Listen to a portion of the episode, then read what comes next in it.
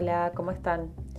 Soy Ivana, la psicóloga de Equipo Tríada, y paso a dejarles un comentario porque actualmente en Argentina nos encontramos con medidas de prevención y de distanciamiento social contra la crisis sanitaria por COVID-19 y por su impacto nos parece importante reflexionar sobre lo que estamos leyendo en estos tiempos.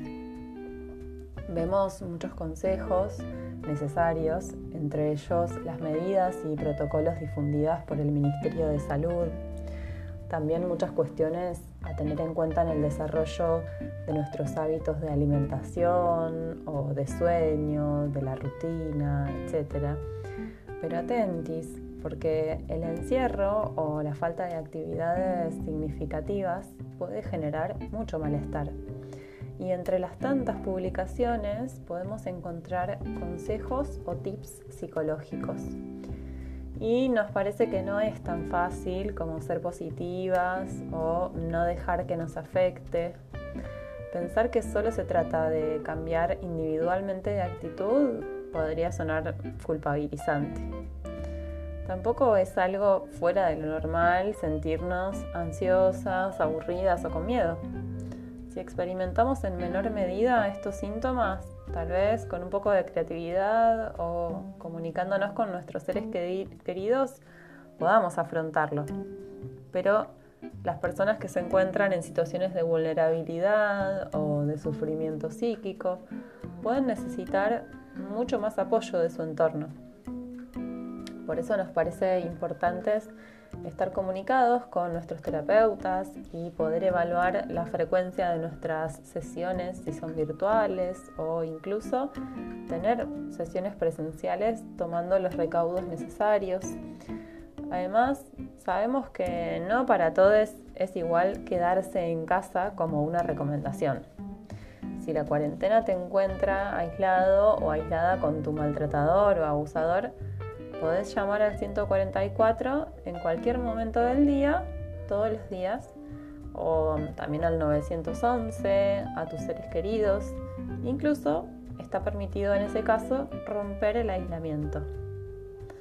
Desde Tríada queremos poner en valor el diálogo con pares, el encuentro con nuestros seres cercanos y además invitarlos e invitarlas a ser críticos con lo que leemos porque no hay una única receta para el malestar. Y bueno, para nosotras la presencia de nuestros pacientes es muy importante, pero también entendemos que la videollamada es nuestro recurso posible, siempre y cuando lo manejemos de una manera responsable y ética para colaborar con estas medidas actuales. Desde nuestro lugar intentamos que la comunicación sea fluida y acompañar en este proceso sin olvidarnos el uso responsable de las pantallas o de la tecnología en general. Puede ser que hasta hace un par de años no nos habíamos preguntado con tanta intensidad sobre el acceso que tienen las personas con discapacidad intelectual al recurso de la comunicación a través del WhatsApp o mm, del uso de las redes sociales, del Skype, del Zoom. No nos parecía tan urgente como hoy nos parece estar comunicadas y extender lazos de contención y de cooperación con pacientes, familiares y colegas a la distancia. En este momento de distanciamiento físico, les rehuimos al aislamiento mental o, de comunicación entre nosotros. Y como siempre, nos llenamos de preguntas. Así que les quiero compartir algunas. Por ejemplo, ¿se imaginan cómo les gustaría desempeñarse si fueran el familiar de alguien que quiere tener una sesión por videollamada? ¿Se les ocurre que pueden existir reglas o alguna receta para eso? ¿Cuáles piensan que, son los apoyos para lograr una comunicación íntima o privada. ¿Les parece que los jóvenes y las jóvenes con discapacidad intelectual tienen acceso a esas comunicaciones? ¿Cuánto protagonismo pueden tener? ¿Tienen control los familiares de esas personas? Incluso esas personas tienen cuentas propias tienen sus propias claves y, solamente las tienen ellos. Nos parece una gran oportunidad para pensar el atravesamiento de la autodeterminación si pensamos en un plan de vida adulta o de vida independiente para una persona que se propone un acceso al rol adulto y la circulación con igualdad de derechos y de oportunidades.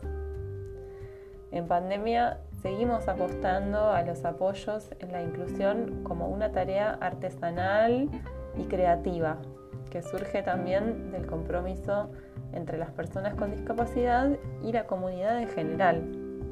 Necesitamos el apoyo de la comunidad para que la precarización no sabotee la gestión de intervenciones y movimientos que los profesionales seguimos realizando en esta época de distanciamiento físico. Pero no es una novedad lo que estoy diciendo, ¿no? Por ejemplo, en la Convención por los Derechos de las Personas con Discapacidad, en su artículo 9 y 21, nos habla de la libertad de expresión, de opinión y de la accesibilidad de la información, de Internet y a otras tecnologías.